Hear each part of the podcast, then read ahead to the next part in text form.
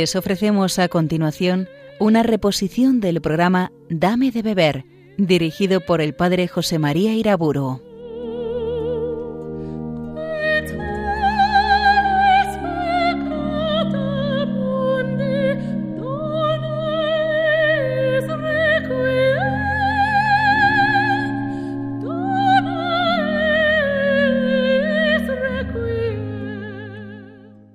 En el nombre del Padre, del Hijo y del Espíritu Santo. Señor, guíame con tu justicia. Alláname tu camino. En esta serie de conferencias sobre los consejos evangélicos he tratado ya de la pobreza y de la castidad. Hablaré pues ahora acerca de la obediencia. Hablaré de ella como virtud y también como consejo pero siendo el espíritu de obediencia algo tan contrariado por la cultura dominante de nuestro tiempo, tendré que acercarme al tema considerando previamente algunas verdades fundamentales. Muchos de los mismos cristianos están sujetos al espíritu de la época y por eso mismo ignoran o no recuerdan suficientemente las verdades fundamentales en las que se basa el espíritu de la obediencia, de la obediencia evangélica. Dios creó el universo como un cosmos jerárquicamente ordenado, y la armonía de este cosmos consiste precisamente en la obediencia. La autoridad de Dios es la fuerza inteligente que todo lo acrecienta y lo dirige por su providencia, y de este modo mantiene la unidad de la armonía cósmica. Recordemos que la misma palabra autoridad está expresando esta realidad grandiosa. Autor significa creador, promotor, y el verbo augere podemos traducirlo por acrecentar, hacer crecer, hacer progresar. Ahora bien, Dios hace participar de su autoridad a ciertas criaturas, establece autoridades creadas en este mundo viviente. Se trate de jefes de manada entre animales, sean los padres en la familia, los maestros en la escuela, los jefes políticos en la sociedad civil y la suprema autoridad de Dios, unas veces en forma inmediata, directa, y otras veces a través de estas autoridades creadas va gobernando el universo por su providencia misteriosa, inefable, eficacísima. Hemos de reconocer que esta verdad que ya en la Biblia se expresa con tanta claridad y ya desde muy antiguo, viene a ser una verdad bastante ignorada por el pueblo cristiano, que actualmente, al menos en Occidente, se ve muy imbuido por espíritus e ideologías que son muy contrarios a la autoridad, es preciso señalar que pertenece a la acción del diablo fomentar por todos los medios en este mundo la rebeldía, la rebelión contra la autoridad de Dios y contra toda autoridad constituida por él. Es propio del diablo influir en las mentes y en los corazones el desprecio, la burla, el odio contra toda autoridad humana, sea familiar, académica, militar, laboral, religiosa o política, por legítima que esta autoridad sea y por prudente que sea en su ejercicio.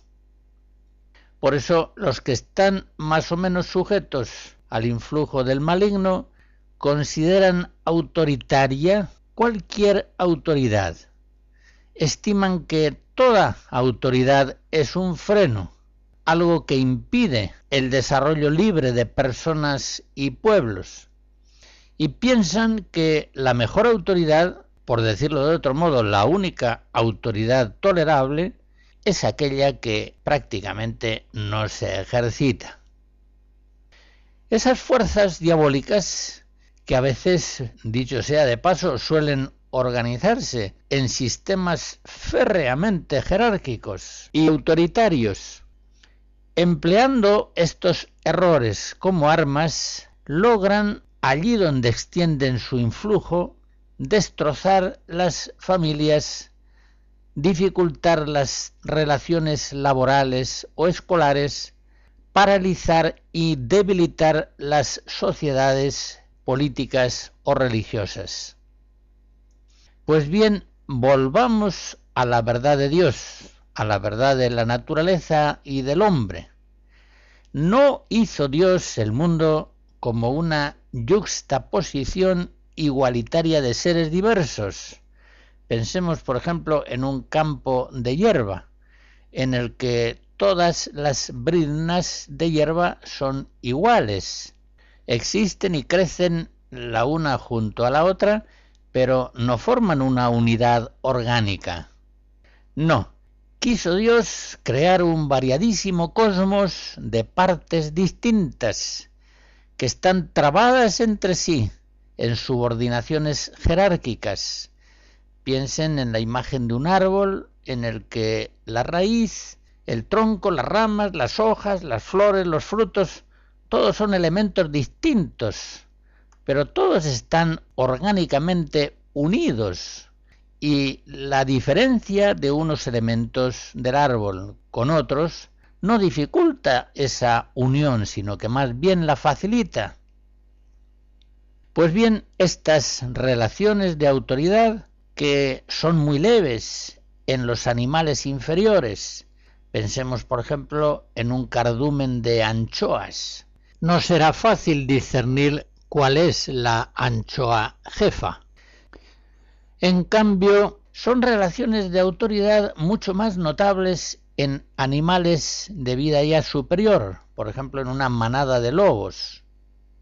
Sabemos que una manada de lobos, mientras no tiene un lobo jefe con autoridad sobre toda la manada, es vulnerable, es poco hábil para la caza y se muestra muy incapaz tanto para la defensa de ataques exteriores posibles como incluso para la misma transmisión genética de la vida.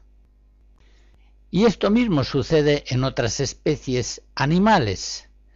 Eso nos muestra que la autoridad es algo congénito a la vida de las criaturas, es algo natural a ellas y por tanto va en contra de la naturaleza toda negación o disminución indebida de la autoridad en cualquiera de sus formas. Pues bien, como digo, las relaciones de autoridad que son muy leves en los animales inferiores y mucho más complejas en los superiores, alcanzan en la sociedad humana un alto grado de complejidad y perfección.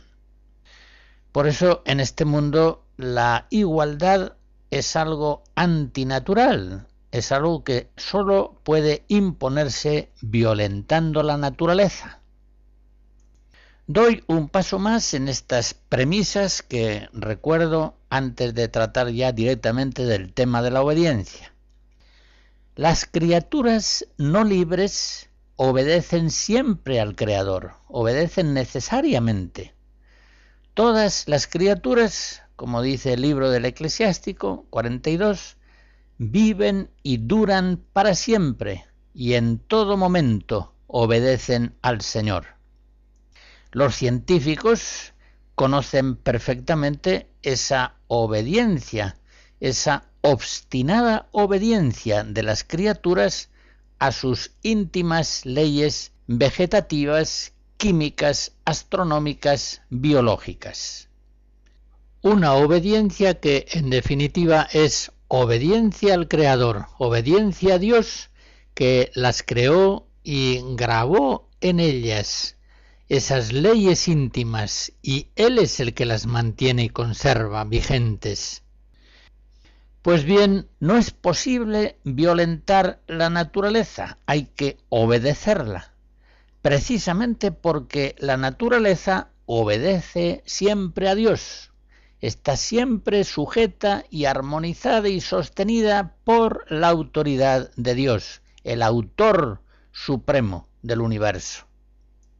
Por eso el crecimiento de las plantas, los procesos genéticos, la trayectoria de los astros, todo es siempre una obediencia perfecta y continua al Creador. Y esa obediencia es precisamente la causa de la bondad y de la belleza del mundo. Ahora bien, dentro de ese marco de universal obediencia, también el hombre, la única criatura libre del mundo visible, ha de obedecer siempre al Creador y a las autoridades por él constituidas, si de verdad quiere el hombre perfeccionarse y contribuir a la perfección de la sociedad humana. Y esa obediencia del hombre, justamente por ser consciente y libre, a diferencia de todas las demás criaturas, es la obediencia más excelente, y más benéfica de todas las obediencias que las criaturas prestan a Dios en el universo. Por el contrario, grandes, inmensos males se producen cuando los hombres se rebelan contra Dios o contra las autoridades por él constituidas. Y también hay que decir que enormes males se producen cuando las autoridades constituidas por Dios no se ejercitan, quizá para evitar problemas y resistencias, o peor aún, cuando pervierten el ejercicio honesto de su autoridad y se ponen al servicio de la mentira, del mal, del maligno. Podemos decir que la raíz de todos los males que afligen a la humanidad está en el espíritu de rebeldía, de desobediencia. San Pablo en la carta a los romanos, en el capítulo 5 y también en el 8, nos dice que por la desobediencia de un solo hombre, todos fueron constituidos pecadores.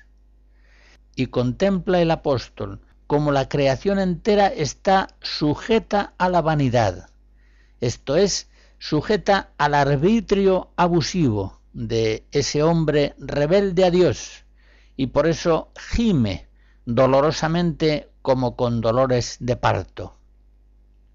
Quede pues bien claro que la perversión de la desobediencia es de origen diabólico y afecta en mayor o menor medida todos cuantos están, como dice San Pablo en Éfesos 2, bajo el influjo que actúa en los hijos rebeldes. Escucharemos en las pausas musicales fragmentos de El Miserere del compositor alemán del siglo XVIII Juan Adolfo Hasse.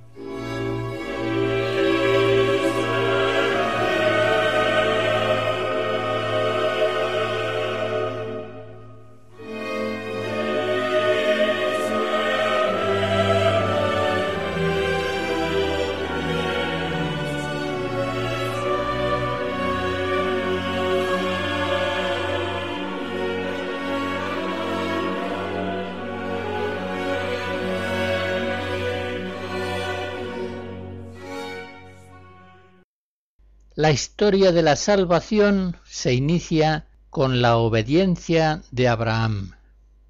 Así leemos en Hebreos 11. Abraham, por la fe, al ser llamado, obedeció y salió hacia la tierra que había de recibir en herencia, pero sin saber a dónde iba. Efectivamente, Abraham, por la obediencia a Dios, está dispuesto a salir de su tierra y de su parentela. Más aún, está dispuesto a sacrificar a su propio hijo Isaac. Él es fiel al Señor en una obediencia incondicional. Él oye la palabra del Señor, que para él es un mandato. Él cree y por eso obedece, se fía totalmente de Dios. Ahí se inicia, como digo, la historia de la salvación, con la vocación y la obediencia de Abraham. Posteriormente su descendencia, Israel, ha de obedecer siempre al Señor por la alianza que con él ha establecido. Recordemos Éxodo 24, todo cuanto Yahvé ha dicho, lo cumpliremos y obedeceremos. Sin embargo, bien sabemos que la historia nos muestra a Israel como una casa rebelde, Ezequiel 2, como un pueblo incapaz de obedecer a Yahvé y de guardar siempre con fidelidad los preceptos de la alianza. Los judíos no podían con la ley, pues aún no habían recibido en plenitud el Espíritu Divino. Por eso Juan el Bautista es enviado por Dios así se nos dice en Lucas 1, para reducir a los rebeldes. Y el apóstol nos muestra a Jesús como aquel que viene a buscar a los desobedientes y extraviados. Tito 3. La obediencia de Jesucristo en la plenitud de los tiempos será la causa fundamental de la salvación del mundo. Así lo entiende el apóstol en Romanos 5. Como por la desobediencia de un solo hombre, se refiere a Adán, todos fueron constituidos pecadores, así también ahora por la obediencia de uno solo, es decir, Cristo, el nuevo Adán, todos serán constituidos justos. Esa es la verdad. El hombre se perdió se destrozó en la desobediencia al Señor.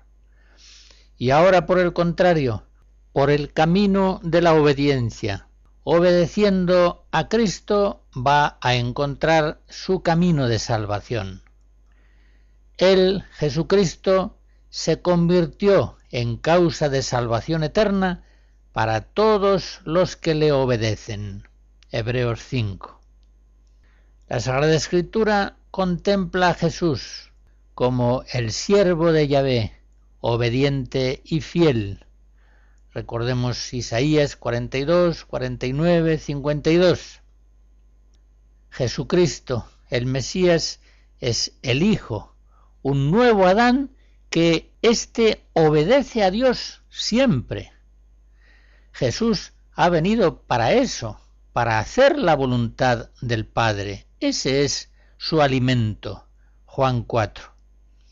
Jesús piensa según lo que el Padre quiere y obra siempre según la voluntad del Padre, nunca partiendo de la voluntad suya propia.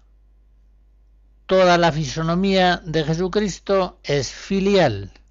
En Juan 8 dice, Aquel que me envió está conmigo y no me ha dejado solo, porque yo hago siempre lo que le agrada.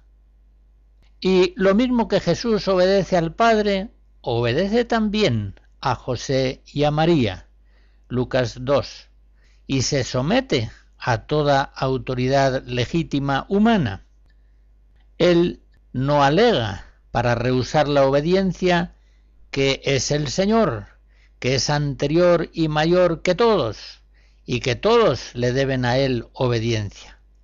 Por el contrario, él, al asumir la naturaleza humana, asume humildemente la obediencia en sus diversas modalidades, obediencia familiar, cívica y religiosa. Obedece con toda fidelidad. Y hemos de hacer notar que para Jesús la obediencia es causa de alegría, de gozo, de paz, pues por ella se mantiene siempre unido fielmente al Padre, y por ella, por la obediencia, permanece en el amor del Padre. Está cierto de ser escuchado y asistido por su Padre. Lo afirmo de nuevo. Acabo de decir que en la vida de Jesús la obediencia es causa continua de alegría, de gozo. Pero eso sucede en general. He de señalar también que a veces la obediencia de Jesús es cruz. Concretamente en la hora final, acepta la cruz como un mandato del Padre, Juan 14, y se hace obediente hasta la muerte y muerte de cruz, Filipenses 2.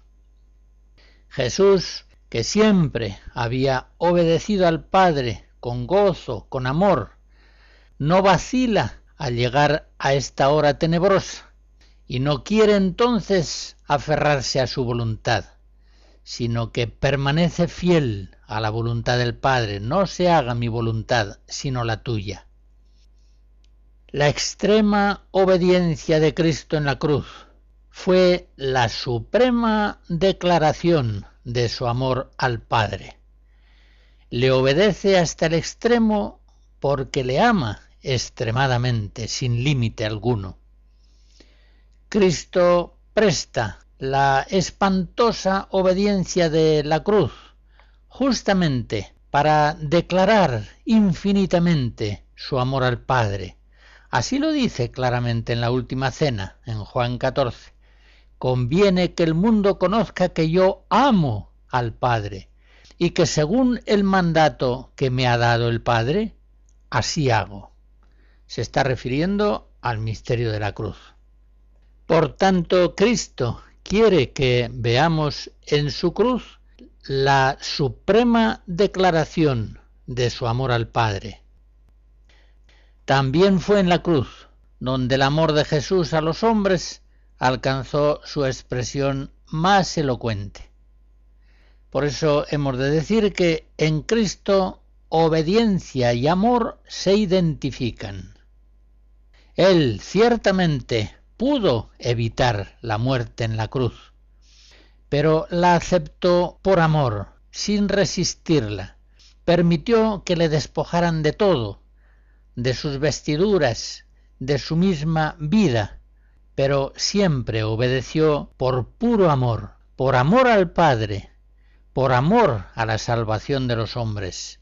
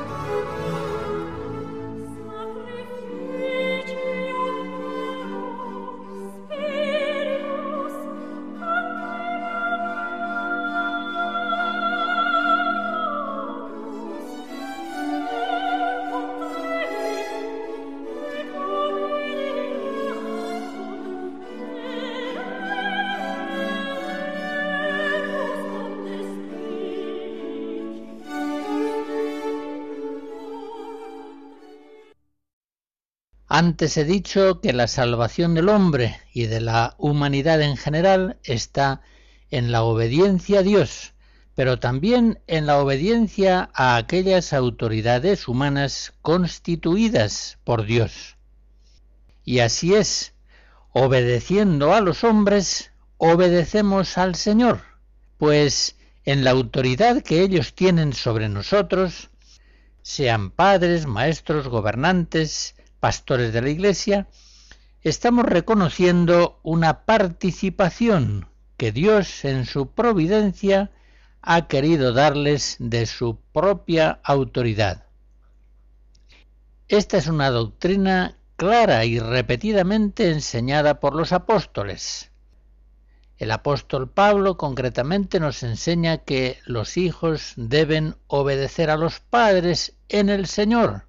Efesos 6, que esto es grato al Señor. Colosenses 3, y que es grave pecado ser rebelde a los padres. Romanos 1.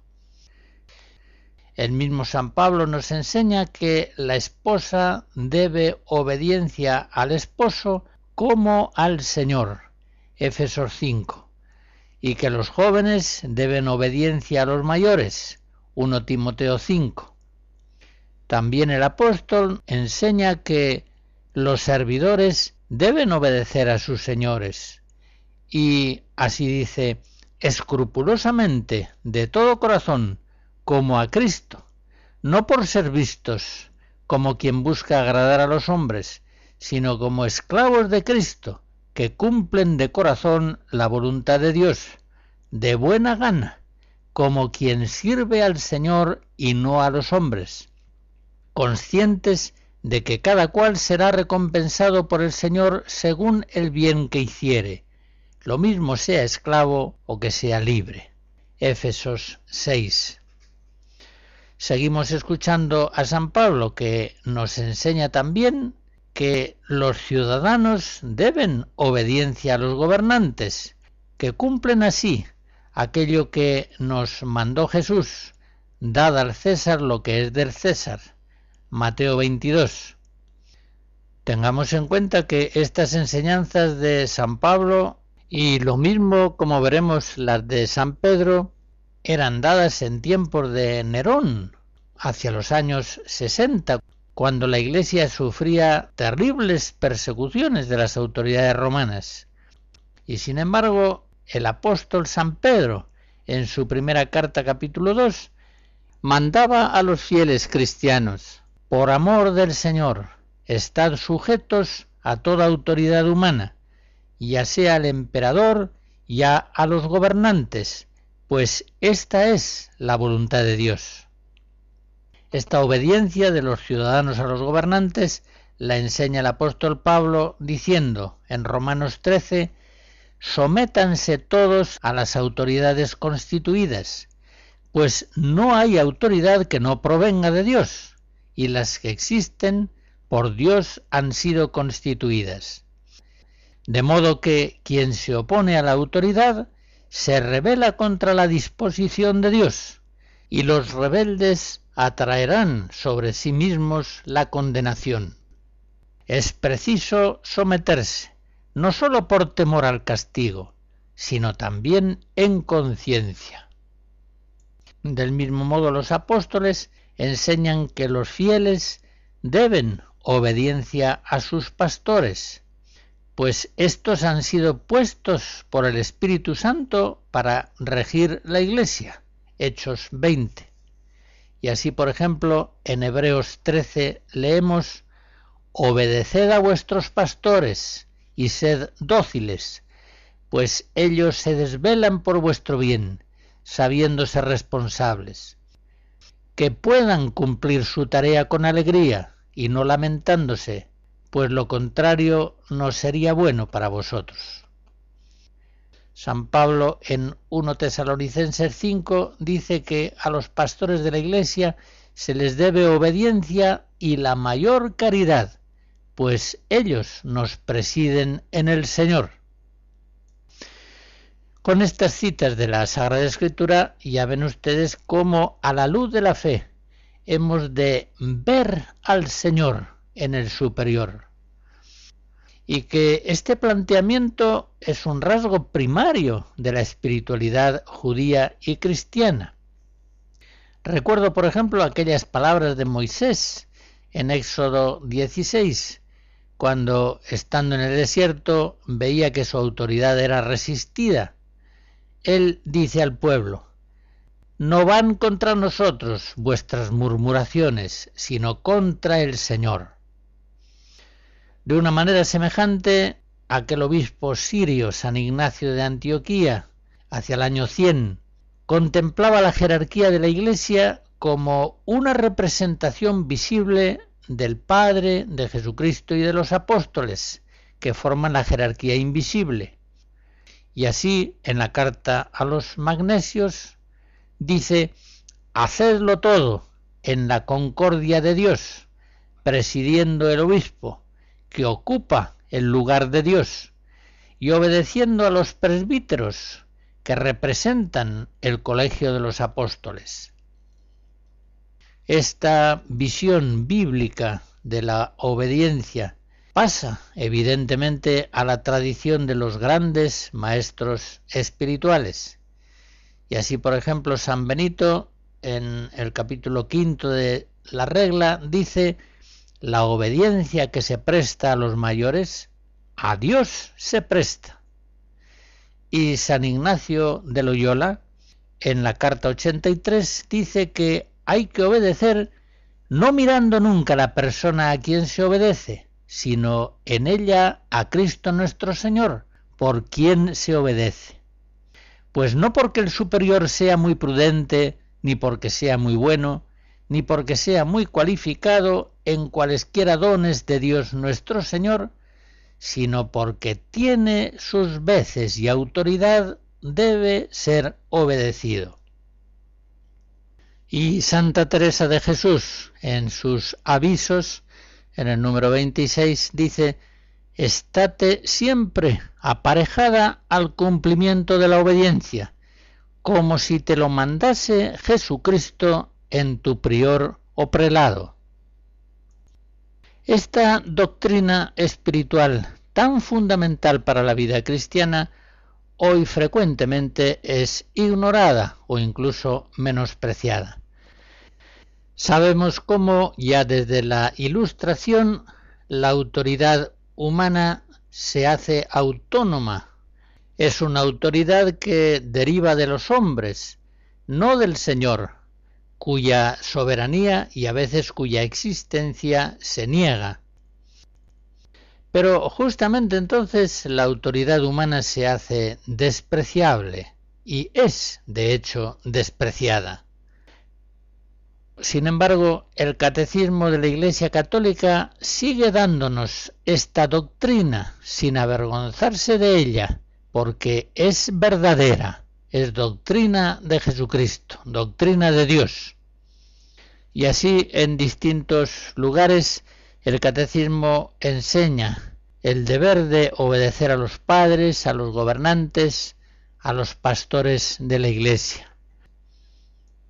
La teología cristiana, concretamente la teología espiritual, ve al superior como un sacramento del Señor, es decir, como un signo visible de la autoridad invisible de Dios.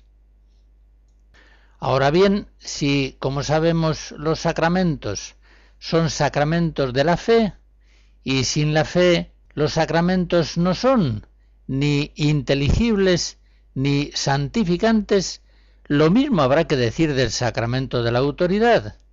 Trátese de padres, párrocos, maestros, gobernantes.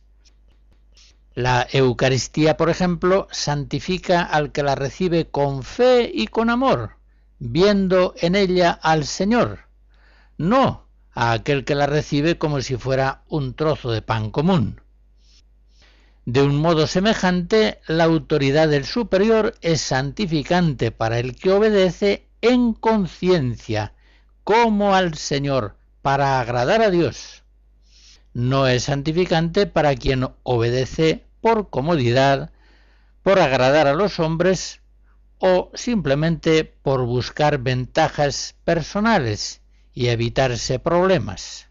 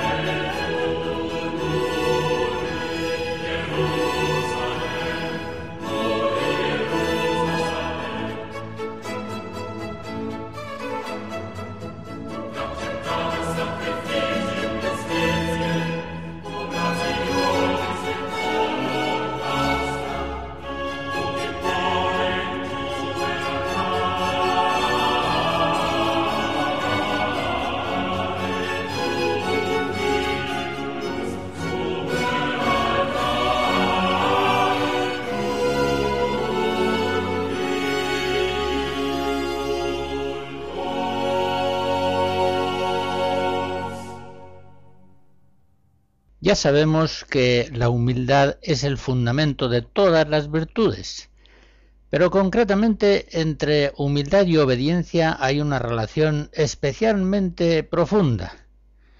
El humilde ama la obediencia, la busca, la procura. Quiere configurarse así a Cristo, que tomó forma de siervo. Filipenses 2. Busca la obediencia el humilde porque no se fía de sí mismo, se reconoce pecador, teme hacer su propia voluntad. Su mayor temor es verse abandonado a los deseos de su corazón. El humilde se hace como niño para que el Padre le vaya llevando de la mano hacia el reino día a día en obediencia.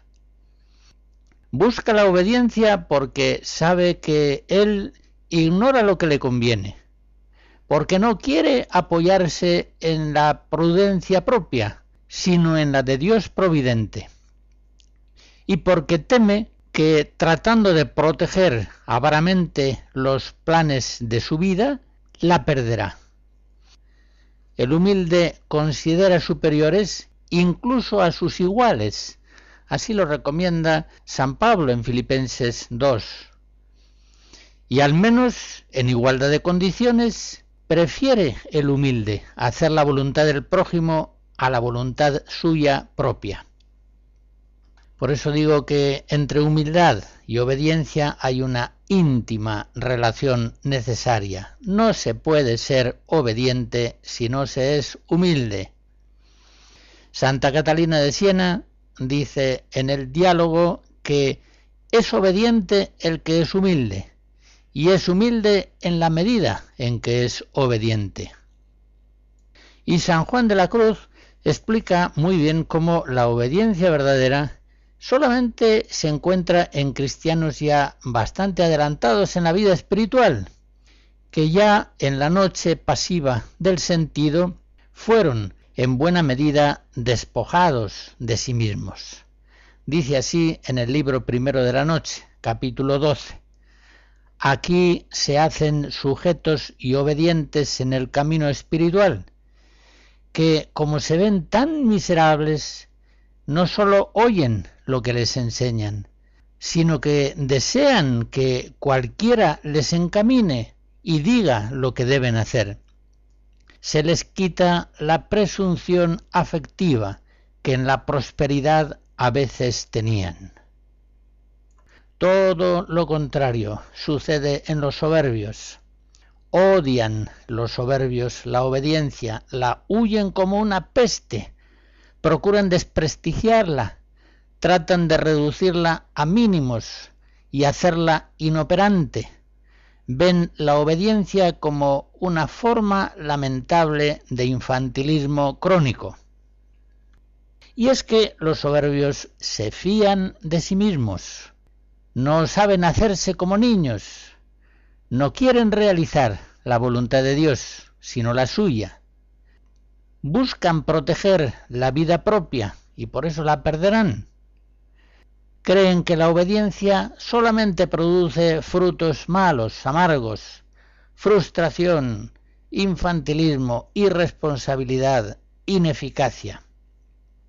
Consideran que el desarrollo personal solamente es posible en la espontaneidad, en la autonomía, sin interferencia de superiores, por buenos que estos sean.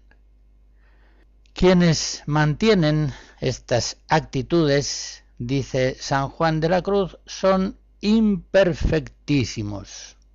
En el libro primero de la noche, capítulo 6. Andan arrimados al gusto y voluntad propia, y esto lo tienen como voluntad de Dios.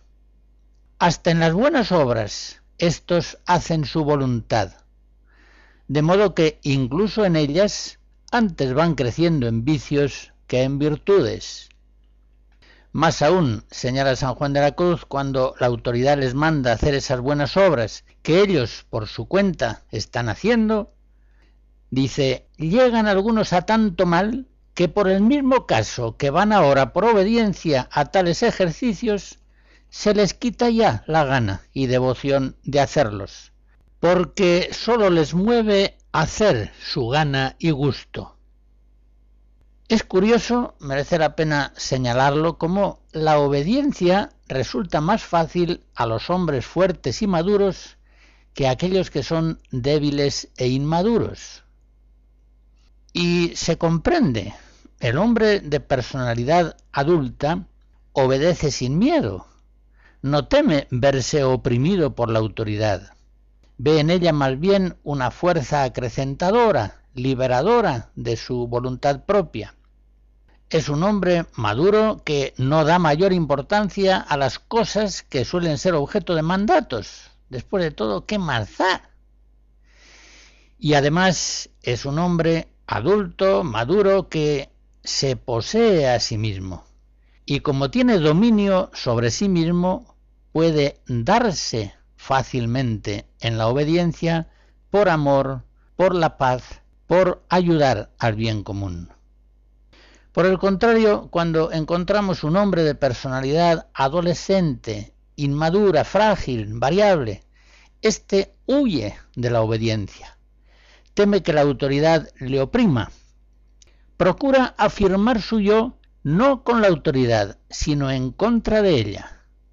Da importancia grande a las cosas pequeñas sobre las cuales suele decidir el mandato de la autoridad. Y al no poseerse plenamente, al no tener pleno dominio de sí mismo, le cuesta mucho darse en la obediencia. Solamente se da aquel que se posee a sí mismo.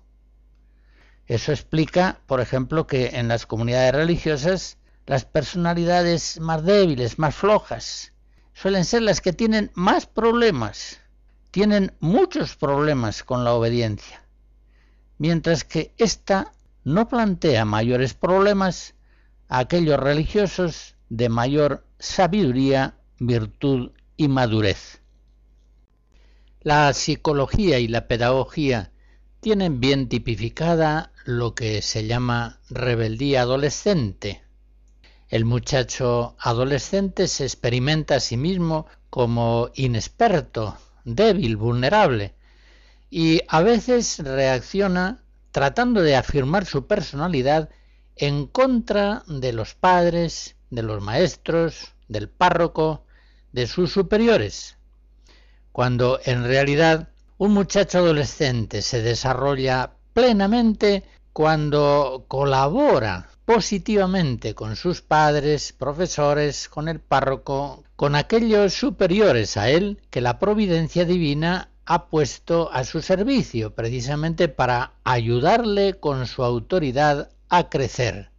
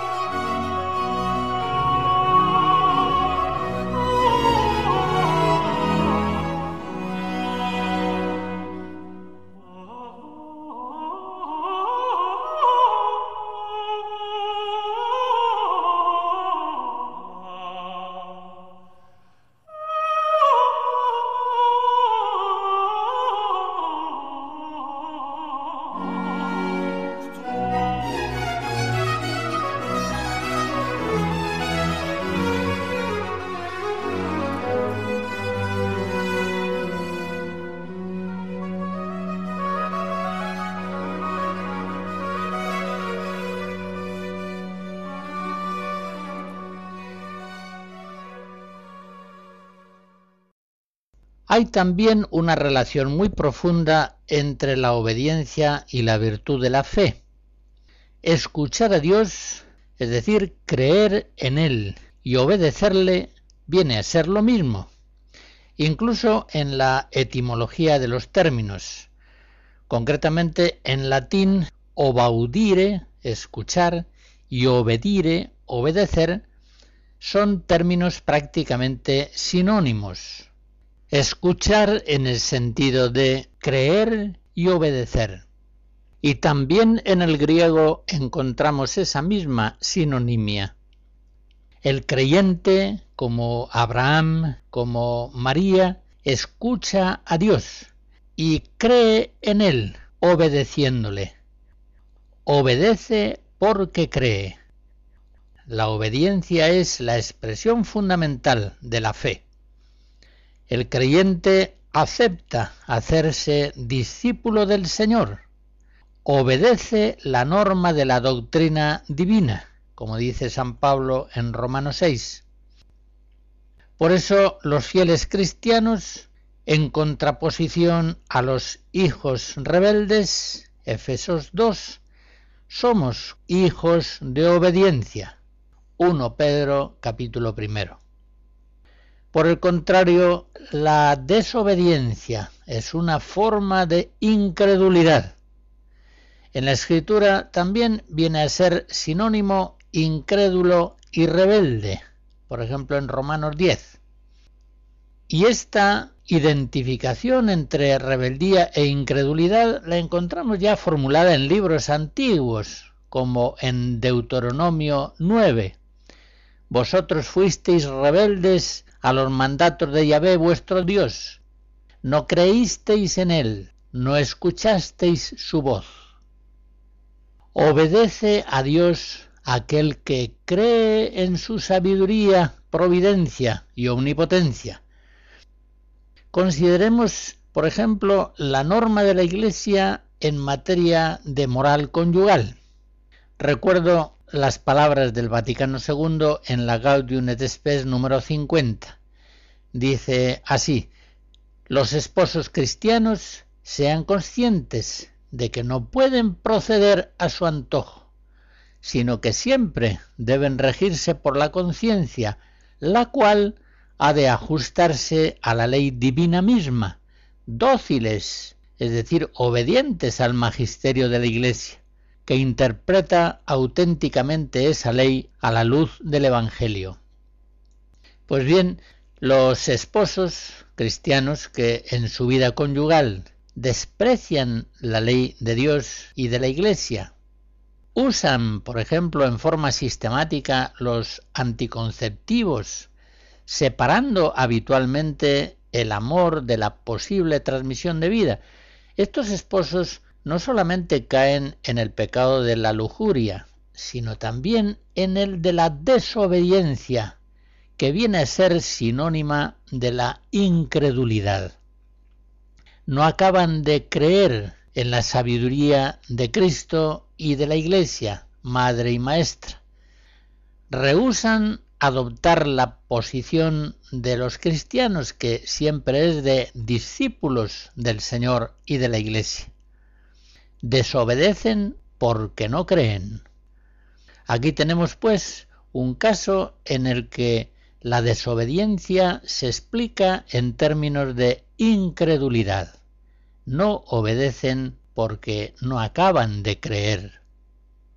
En fin, el tema de la obediencia tiene tal importancia en la vida cristiana, personal y colectiva, que volveré sobre el tema en la próxima conferencia, fijándome también en el consejo de obediencia, la obediencia vivida en su forma religiosa, en la cual la voluntad propia se sujeta a una regla de vida y a la voluntad de un superior.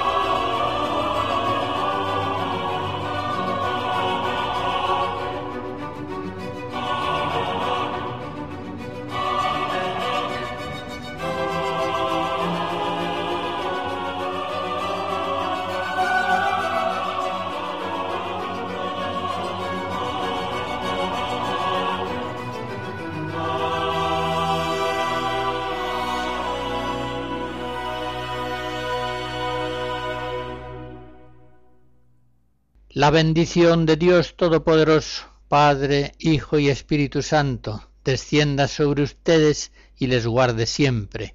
Amén.